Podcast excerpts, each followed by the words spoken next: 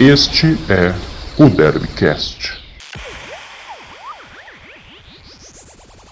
Fala, torcedor campineiro! Hoje é dia de derby, derby 197 para você ligado aqui no Derbycast. Eu sou o João Marcos Carneiro e comigo está ele, Eduardo Martins. Tudo bem, Edu?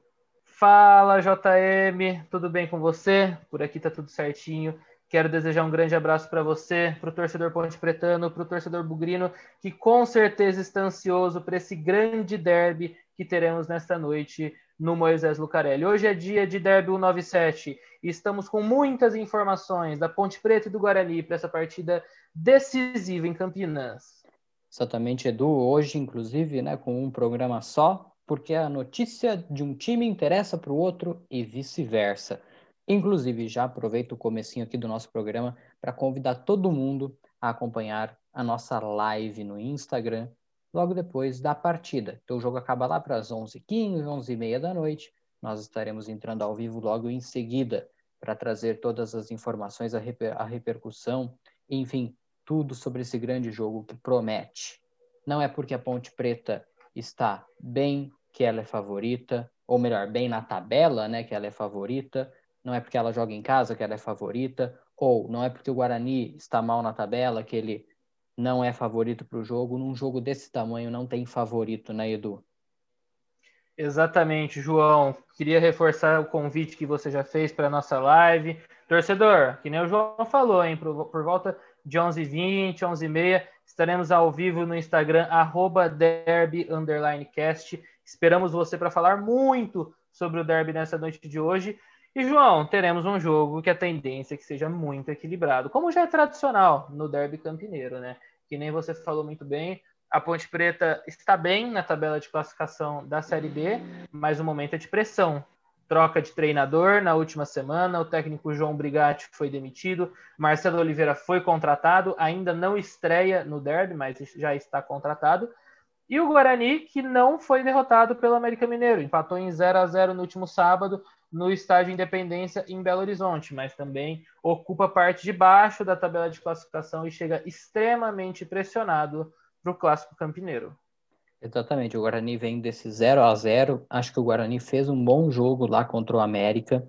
É, e a Ponte vem de uma derrota até certo ponto. Tudo bem, o Juventude faz uma boa campanha também na Série B. Nesse momento tem um ponto à frente da Ponte Preta. Mas, de certa forma, por ter jogado dentro do Moisés Lucarelli, uma derrota surpreendente da Ponte, por um placar até um pouco elástico, né? 3 a 1 dentro de casa nunca é bom.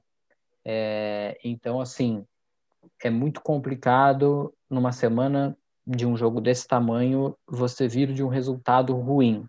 Acho que como ponto positivo conta é, a classificação, está em quinto lugar a Ponte, é, e também por ter um elenco que está numa fase um pouco melhor, mesmo vindo dessa derrota, né?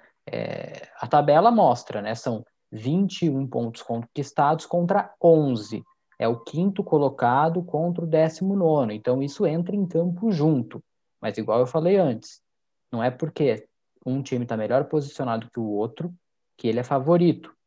Então, João, queria primeiramente falar sobre o momento das duas equipes, né? Completar um pouquinho com o que você falou. Realmente ninguém chega numa grande fase para o derby. Né? Eu gostei muito da atuação da Ponte Preta no primeiro tempo do confronto contra o Juventude no último sábado, mas é aquilo, né? Construiu, teve oportunidades e não aproveitou. E aí pagou caro no segundo tempo, né? Enfrentou um adversário que tem jogadores conhecidos do futebol brasileiro, um inclusive que teve passagens importantes pela Ponte Preta, que é o Renato Cajá, e a Ponte acabou pagando caro por isso e saiu de campo derrotada por 3 a 1 em pleno majestoso. O Guarani conseguiu um resultado que eu considero até bom ou não tão ruim em Belo Horizonte. Empatou em 0 a 0 com o América Mineiro, uma equipe que está na oitava posição, mas está a dois pontos do G4.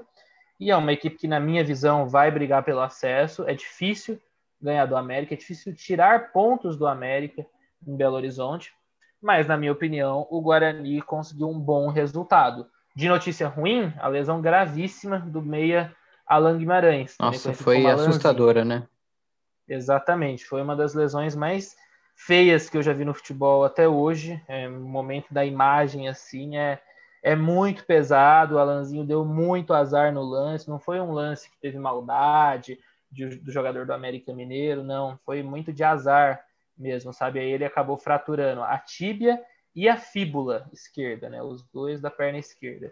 Lesão gravíssima, já fez cirurgia. As informações que a gente tem é que a cirurgia foi um sucesso, cirurgia realizada lá em Belo Horizonte mesmo, e agora inicia a recuperação, mas com certeza não entra mais em campo nesta temporada, nesse ano, com a camisa do Guarani. Muito essa foi a notícia triste. Mas então, para completar, ninguém chega numa grande fase, e a gente sabe, né, João? O derby, principalmente o derby campineiro, iguala muito. Já aconteceu várias vezes de um tá lá em cima da tabela de classificação e sair derrotado, ou então até quem tá lá embaixo de sair derrotado também. Então iguala muito e acho que teremos um grande jogo nessa noite de hoje. Posso falar já sobre as novidades que podemos ter nas duas equipes? Com certeza. Começando então pelo, pela equipe mandante, a Ponte Preta, ainda clima muito de mistério para a escalação para a escalação para a noite de hoje, mas assim tem al, algumas possibilidades, né? A equipe vai ser ainda comandada pelo treinador interino, o Fabinho Moreno, que já comandou a equipe nesse último final de semana na, na derrota diante do Juventude. E ainda um clima de certeza. Uma certeza é o retorno do meia João Paulo que volta de suspensão, cobriu suspensão na derrota diante do Juventude e está de volta à equipe, melhor jogador da equipe na Série B, na minha opinião, ou melhor, ou um dos melhores atletas da Série B até o momento, juntando todas as equipes, ele está de volta. Na zaga, já temos uma dúvida. O Wellington Carvalho pode retornar, mas a tendência é que Luizão e Alisson formem a dupla titular da equipe.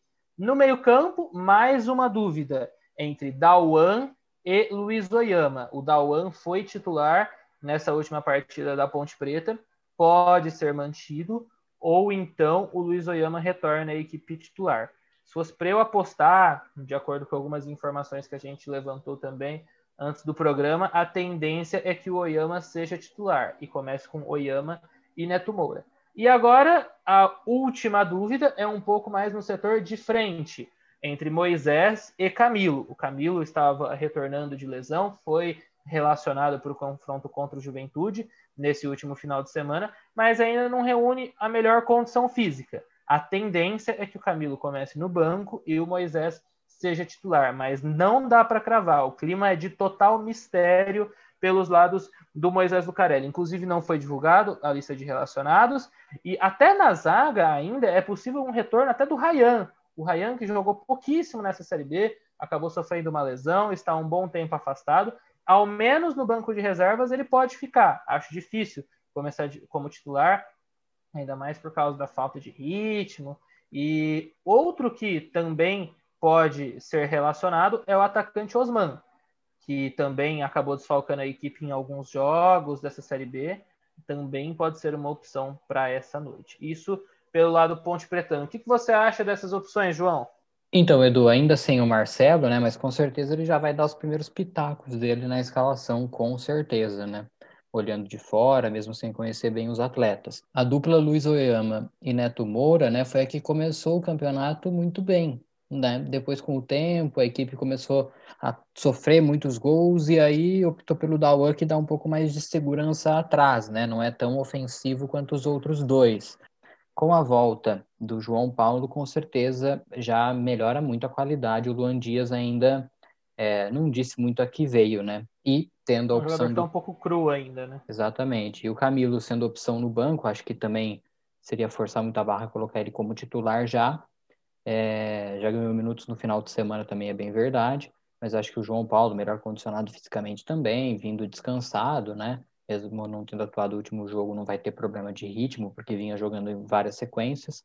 É, e o Moisés é um jogador interessante para fazer dupla ali na frente com o Matheus Peixoto e também com o Bruno Rodrigues.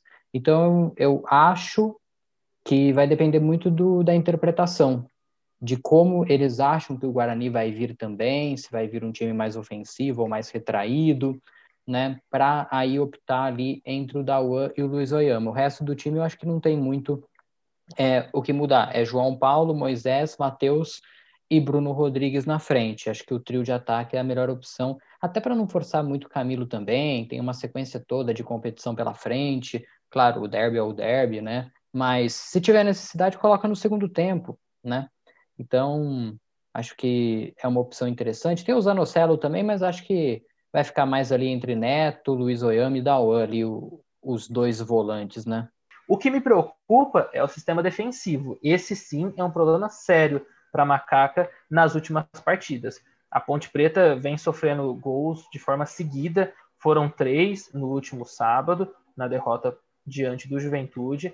Na derrota contra o Cruzeiro foram mais três, sabe? E essa sequência preocupa demais, principalmente por um jogo tão importante como o Derby, sabe? É, eu sinto que o time em alguns momentos está tá exposto, então dá até para colocar um pouco em dúvida se vai ser Luiz Oyama ou Neto Moura, porque são dois jogadores com mais saídas, né? Então, for, talvez poderia correr o risco do time continuar exposto. Mas principalmente para mim, o maior problema é a dupla de zaga. Acho que está faltando muita confiança, tanto para o Luizão como para o Alisson, sabe?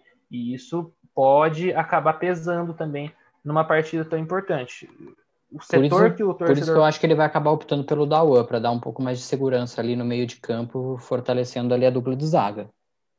Pode ser, pode ser. Se acho fosse para apostar, é uma... eu não, como eu disse, eu não aposto no resultado, mas na escalação eu posso até apostar alguma coisa, então eu apostaria no Dawan. Uhum.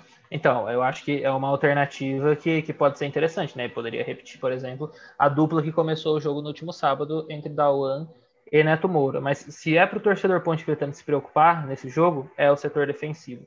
Lá na frente, apesar que no último jogo vacilou e tal, mas acho que tem opções muito interessantes, principalmente com o João Paulo. A gente sabe como que a Ponte Preta cresce, como se fortalece com o João Paulo. Sentiu muito a ausência dele nessa última partida, mas com o João Paulo, com o Peixoto, Bruno Rodrigues que vem em boa fase. Ali a Ponte está muito bem. O que preocupa mais realmente é o setor defensivo.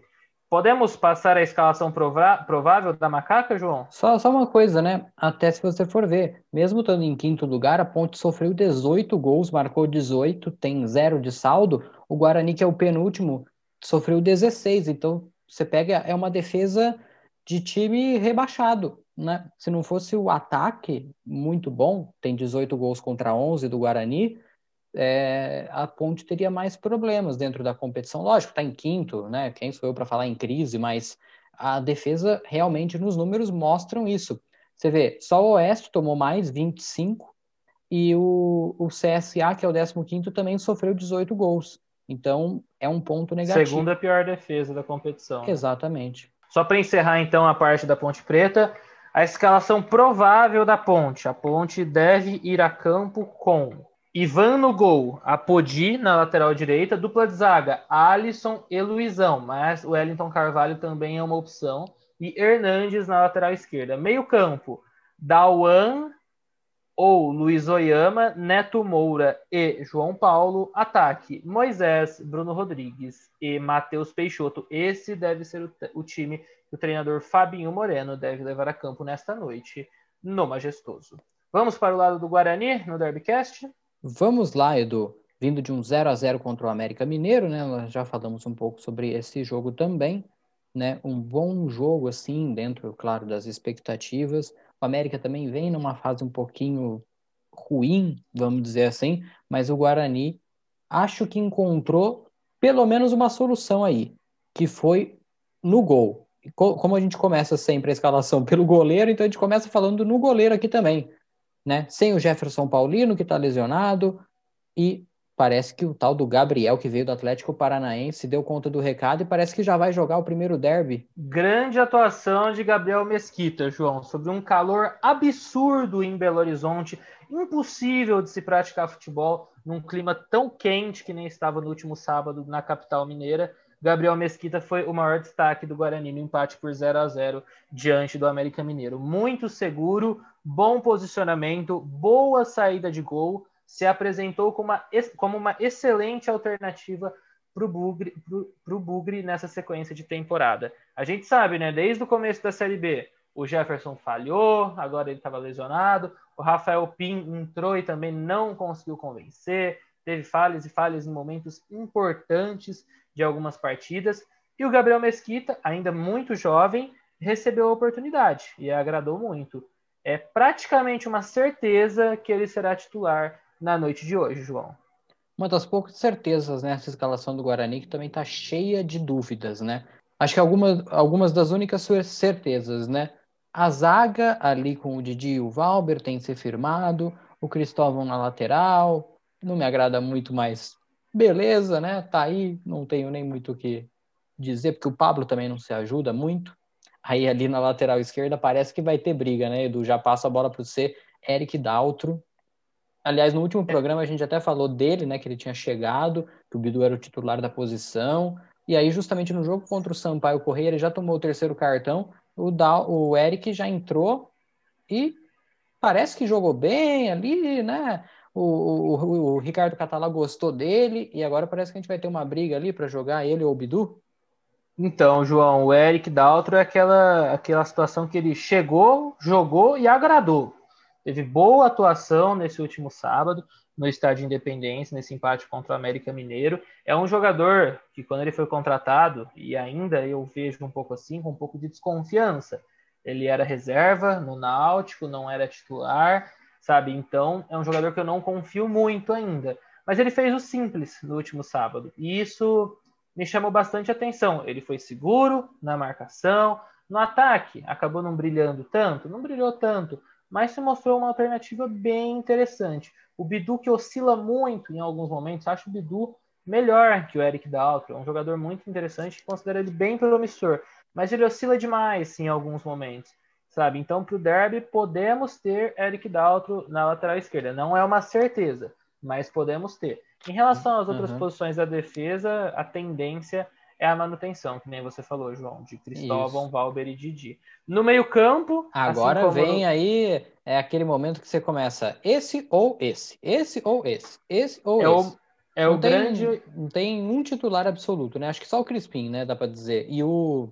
E o, e o Murilo Rangel. O Murilo Rangel, exatamente. Que chegou, vestiu a camisa também e tá dando conta do recado. Mas o resto, então, João, o meio-campo é recheado de dúvidas. Você, que inclusive é um grande fã do técnico Jorge Sampaoli, você sempre comenta isso, né? E os jornalistas que cobrem os treinos dele sempre têm muitas dúvidas também. É mais ou menos o que está acontecendo é, com o Guarani. Não é bem o mesmo caso, né? Na verdade. Não, o Sampaoli não, muda sim, porque sim. ele quer e porque ele é louco. No caso aqui do Catalá é porque tem gente que não está se ajudando, né? Exatamente. Então, assim, não há nenhuma certeza de quem será os dois volantes do Guarani para esse jogo. Pode começar com o David e o Eduardo Persson. Eduardo Persson, que foi opção no banco de reservas no último sábado, no empate contra o América. Ou então, o técnico Ricardo Catalá. O David também, né? Vale ressaltar que ele foi opção no banco também nesse último sábado. O Guarani começou o jogo com o Arthur Rezende e o Lucas Crispim formando uma dupla de volantes, o Crispim até um pouquinho mais recuado também, ajudando na construção do, das que é jogadas é, é algo, com o Murilo Rangel. É algo que eu sinceramente duvido que vá entrar assim contra a Ponte, né? Muito aberto, muito exposto. Eu também acho difícil. Então, para mim, e pelo que a gente apurou de informações também, o David será titular. Sim. A questão principal é quem será a dupla, quem vai jogar ao lado dele. E assim também, é, rapidinho, tem o, tem o Marcelo que volta a ser opção também, né? Foi expulso contra o Sampaio Correia, volta a ser opção, mas esse eu acho que vai acabar ficando no banco mesmo. Mais difícil, eu acredito que seja mais difícil também a entrada do Marcelo. Eu, se fosse para apostar, eu aposto no Eduardo Persson junto com o David. Mas eu também. Não, não vou me surpreender se ele começar com o Arthur Rezende, que foi titular no último sábado não teve uma grande atuação, mas foi melhor do que ele já vinha apresentando em algumas partidas da Série B, que estava muito mal o Arthur Rezende. Foi um pouco melhor. E a diferença é que o Arthur Rezende é um jogador um pouco mais experiente, já foi muito bem no ano passado na Série B com a camisa do Guarani. Então é uma possibilidade. E a outra possibilidade que eu não descartaria, que é um jogador que o Ricardo Catalá gosta, eu não gosto, mas o Catalá gosta, é o Lucas Abreu. Não ia me surpreender se ele entrasse com uma dupla de mais pegada, com o David e Lucas Abreu. Eu acho uma besteira começar com o Lucas Abreu, com todo respeito a ele, mas eu acho que é um jogador fraco tecnicamente. Mas é mais uma alternativa que o Catala tem. Do meio para frente, aí vai ser Crispim e Murilo Rangel, com certeza. E outra dúvida também é o Rafael Costa, que também sentiu problema de lesão nesse último jogo. E não é certeza, mas se for para apostar, a tendência maior é que o Rafael Costa comece sim como titular. E eu aposto no Vagninho formando a dupla de ataque junto com ele. E sim, também e temos tem... mais uma novidade. É, acho que é, acho que é a mesma coisa que nós vamos iríamos Junior falar. Todinho? Junior Exatamente, Todinho? informação do nosso querido amigo jornalista Lucas Rossafa, né? Exatamente. Segundo o nosso querido companheiro Lucas, o Junior Todinho está relacionado para o derby. Acho difícil começar como titular, bem fora uhum. aí já desde algumas partidas nas últimas semanas, mas está relacionado e principalmente para o segundo tempo. Acho uma alternativa muito interessante. É um jogador que brilhou no primeiro derby da temporada, que o Guarani acabou derrotando a Ponte Preta por 3 a 2 no Brinco de Ouro é uma opção muito interessante também. Então, não descarto, não vai me surpreender se pelo menos durante a partida ele for acionado pelo técnico Ricardo Catalá. E no meio disso tudo tem o Giovani também, que parece perder um pouco de espaço, não sei, né? Então, João, o Giovani realmente, principalmente com o Burilo Rangel se firmando na construção das jogadas da equipe, o Giovani acabou perdendo um pouco de espaço, né? O Crispim é um jogador importante, já era assim com o Carpini, dificilmente saía do time, ficou fora em algumas partidas por causa de lesão, mas vem retomando agora, já foi titular no último sábado, e aí fica um pouquinho complicado para o Giovani, sabe? É muito difícil tirar o Crispim, o Crispim é um dos, um dos líderes da equipe do Guarani também no vestiário, é um jogador muito importante, e o Murilo Rangel vem numa fase muito boa. Poderia começar com os três? Poderia, acho que seria interessante, inclusive. Crispim, Murilo Rangel e Giovani, e no ataque Rafael Costa. Por que não? Acho uma opção interessante, mas acho difícil. Acredito que ele comece com o Vagninho. Ou é, então, o, o Vagninho agrada bastante, né? O Ricardo Catalá já deu para perceber isso, ele joga quase sempre os 90 minutos. É, eu acho que assim, só se não puder contar com o Rafael Costa, aí eu talvez, para não colocar o alemão também, que é outro que não se ajuda, é, aí talvez eu colocaria o Wagner um pouco mais centralizado e o Giovanni um pouco mais pelo lado. Acho que seria uma opção dentre as que existem também, porque não tem muito mais também o que fazer. Então, nenhum dá com muita confiança. Inclusive, é um jogo que não vai me surpreender de jeito nenhum se tivermos um empate, sabe? Porque o momento não tá, não tá muito Mas com muitos gols, porque as defesas não então, se ajudam, né? Eu ia falar exatamente Podia ser isso. Uns 10 assim como... a 10, né? Por que não 10 a 10? Pô, a nossa assim live ia ser animada, a gente ia ficar aqui falando 10 horas de 10 gols, ia ser legal pra caramba. Com certeza, assim como eu tinha falado da Ponte Preta, João, o ponto fraco do Guarani também é a defesa, e é ainda mais preocupante de acordo com algumas atuações que a equipe teve na Série B. Nas últimas rodadas eu achei que melhorou um pouco a defesa, mas ainda está longe de ser confiável, sabe? Está muito longe de ser confiável. Podemos dar a provável escalação do Guarani, recheada de dúvidas, mas com uhum. algumas certezas? Vamos lá. Então, João, o Guarani deve ir a campo com Gabriel Mesquita no gol, muito bem, no confronto contra o América Mineiro, deve ser mantido. Lateral direita com Cristóvão, Valber, Didi e Bidu ou Eric Daltro na lateral esquerda. Meio campo, eu tenho quase certeza que o David joga ao lado dele devemos ter Eduardo Persson, ou Lucas Abreu, ou Arthur Rezende. Completando o meio-campo, Lucas Crispim e Murilo Rangel. No ataque, Vagninho e Rafael Costa. Ah, queria completar com algumas informações. Primeiro, com uma notícia extremamente importante e uma outra extremamente desagradável. Saiu um decreto nessa última segunda-feira, ontem, que proíbe a circulação de torcedores no entorno dos estádios, tanto da Ponte Preta, o Moisés Lucarelli, como o do Guarani, para evitar aglomeração. Né? A medida vale para um raio de 300 metros do Majestoso e também 300 metros do Brinco de Ouro. E é muito importante isso para o torcedor estar consciente. A gente ainda está em meio a uma pandemia, o momento é um pouco melhor do que a gente acabou sofrendo já alguns meses atrás, mas estamos em uma pandemia com muitas mortes ainda, sabe? É um momento que ainda é complicado. Não podemos ter torcedor dentro do estádio. Se não pode ter torcedor dentro do estádio, também não pode ter torcedor reunido fora, sabe? Eu acho muito importante a gente destacar isso. Inclusive, foi esse decreto foi assinado pelo prefeito Jonas Donizete nessa última segunda-feira. Então é muito importante o torcedor respeitar isso, sabe? Fica em casa, o jogo terá transmissão na televisão, terá transmissão no rádio, sabe? Então é muito importante o torcedor ter consciência nesse momento, sabe? Vai ser muito melhor para ele, para todos uh, os companheiros ou possíveis amigos que poderiam estar, estar juntos. O momento é de ficar em casa, torcendo muito, mas ficando em casa, em paz, sem correr risco de aglomeração, é muito importante para esse momento. E em compensação, é, é, uma, é, uma, é, uma, é uma rapidinho, é uma medida também, né? Que vem ao encontro do que aconteceu no, no derby de março, né? A torcida do Guarani lá fora, aí os jogadores foram lá fora comemorar com a torcida. Foi uma imagem bonita, mas inadequada para o momento. Exatamente. Inclusive hoje, né, já tivemos vários torcedores do Guarani se aglomerando para apoiar a equipe, né, ao redor ali do, do Brinco de Ouro, já é algo que assim é extremamente perigoso, não precisa disso. O torcedor tem que ficar em casa nesse momento, torcer de casa, demonstrar o apoio, postar uma foto na rede social, sabe? Mas sem também ofensa, sabe? O importante é ter todos os cuidados sempre. Em compensação, já tivemos uma notícia muito desagradável no início da noite dessa última segunda-feira, João. A Polícia Militar foi acionada para conter uma briga entre torcedores, que, na minha opinião, não são torcedores, né? São infratores, na minha opinião, que estavam com camisas representando Ponte Preta e Guarani, né? De acordo com a polícia, cerca de 100 torcedores do Guarani teriam ido de encontro aos ponte pretanos, soltando rojões, sabe? Quando a polícia chegou, teve dispersão, ninguém foi preso e também não há registro de feridos por enquanto.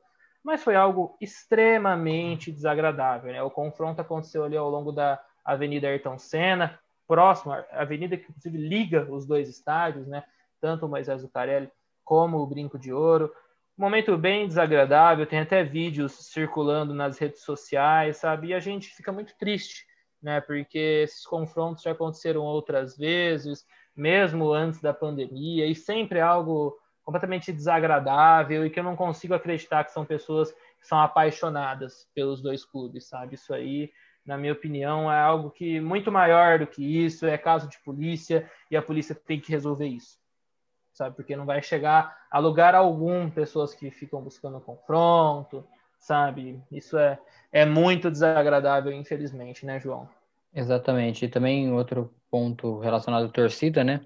É, dez líderes das principais organizadas da Ponte Preta também se reuniram nesta segunda-feira com o elenco de jogadores, né? Aquela conversa amigável, nada amigável. Não tão né? amigável, exatamente. exatamente, para fazer cobranças, né? Lembrar para os caras o que, que é o derby, lembrar para os caras o que, que é vestir a camisa da ponte, esse tipo de conversa que os caras né, sempre têm e que, na maioria das vezes, não resolve nada, gente. Não vai, não vai agregar, sabe? O torcedor, principalmente nesse momento, tem que ficar em casa, tem que respeitar não só o torcedor, todos da sociedade, sabe? Infelizmente, a gente sabe que algumas pessoas não respeitam. Mas o que a gente pede é: vamos ter um derby de paz nessa noite de hoje, com o torcedor respeitando o decreto do prefeito Jonas Donizete, sem aglomerações e que a gente tenha um grande jogo com muita competitividade, com gols. Infelizmente, é possível que um lado saia feliz, o outro saia triste, ou então que a partida acabe empatado, mas isso faz parte do futebol. O que a gente pede é que a gente tenha paz nessa noite de hoje, sem confrontos, sem conflitos e principalmente agora nesse momento, sem aglomerações. Então, só para o torcedor Ponte Pretano e o torcedor Bugrino anotarem, Ponte Preta e Guarani, Derby 197, nesta terça-feira, às 21h30, no Moisés Zucarelli. Quando acabar, eu e João Marcos Carneiro estaremos no Instagram, arroba com uma live muito especial, recheada de informação e opinião sobre o Clássico Campineiro. Exatamente. Esperamos todos ao vivo lá com a gente, mandando as suas perguntas, mandando as suas opiniões lá no chat já pedimos desculpas, vai ser a nossa primeira live, então se nós fizermos alguma porcaria lá, vocês já desculpem a gente, tá bom? E quero todo eu mundo lá. Torcedor da Ponte, torcedor do Guarani, eu quero todo mundo lá acompanhando. Pode então. discordar da gente também à vontade. Isso, pode xingar o Eduardo Martins também, inclusive. E João Marcos Carneiro também. Não, não, eu não. Mas é isso, gente. Obrigado pela audiência de todo mundo. E é isso, esperamos que seja 10 a 10 o jogo. Ah, é isso aí. Obrigado, João. Um abraço, torcedor Ponte Pretano. Um abraço, torcedor Bugrino. Um derby recheado de expectativas na noite de hoje e que vença o melhor e que a gente tenha uma grande partida representando essa rivalidade tão linda de Campinas entre Ponte Preta e Guarani, Guarani e Ponte Preta. Um abraço, João. Um abraço, torcedor. Falou.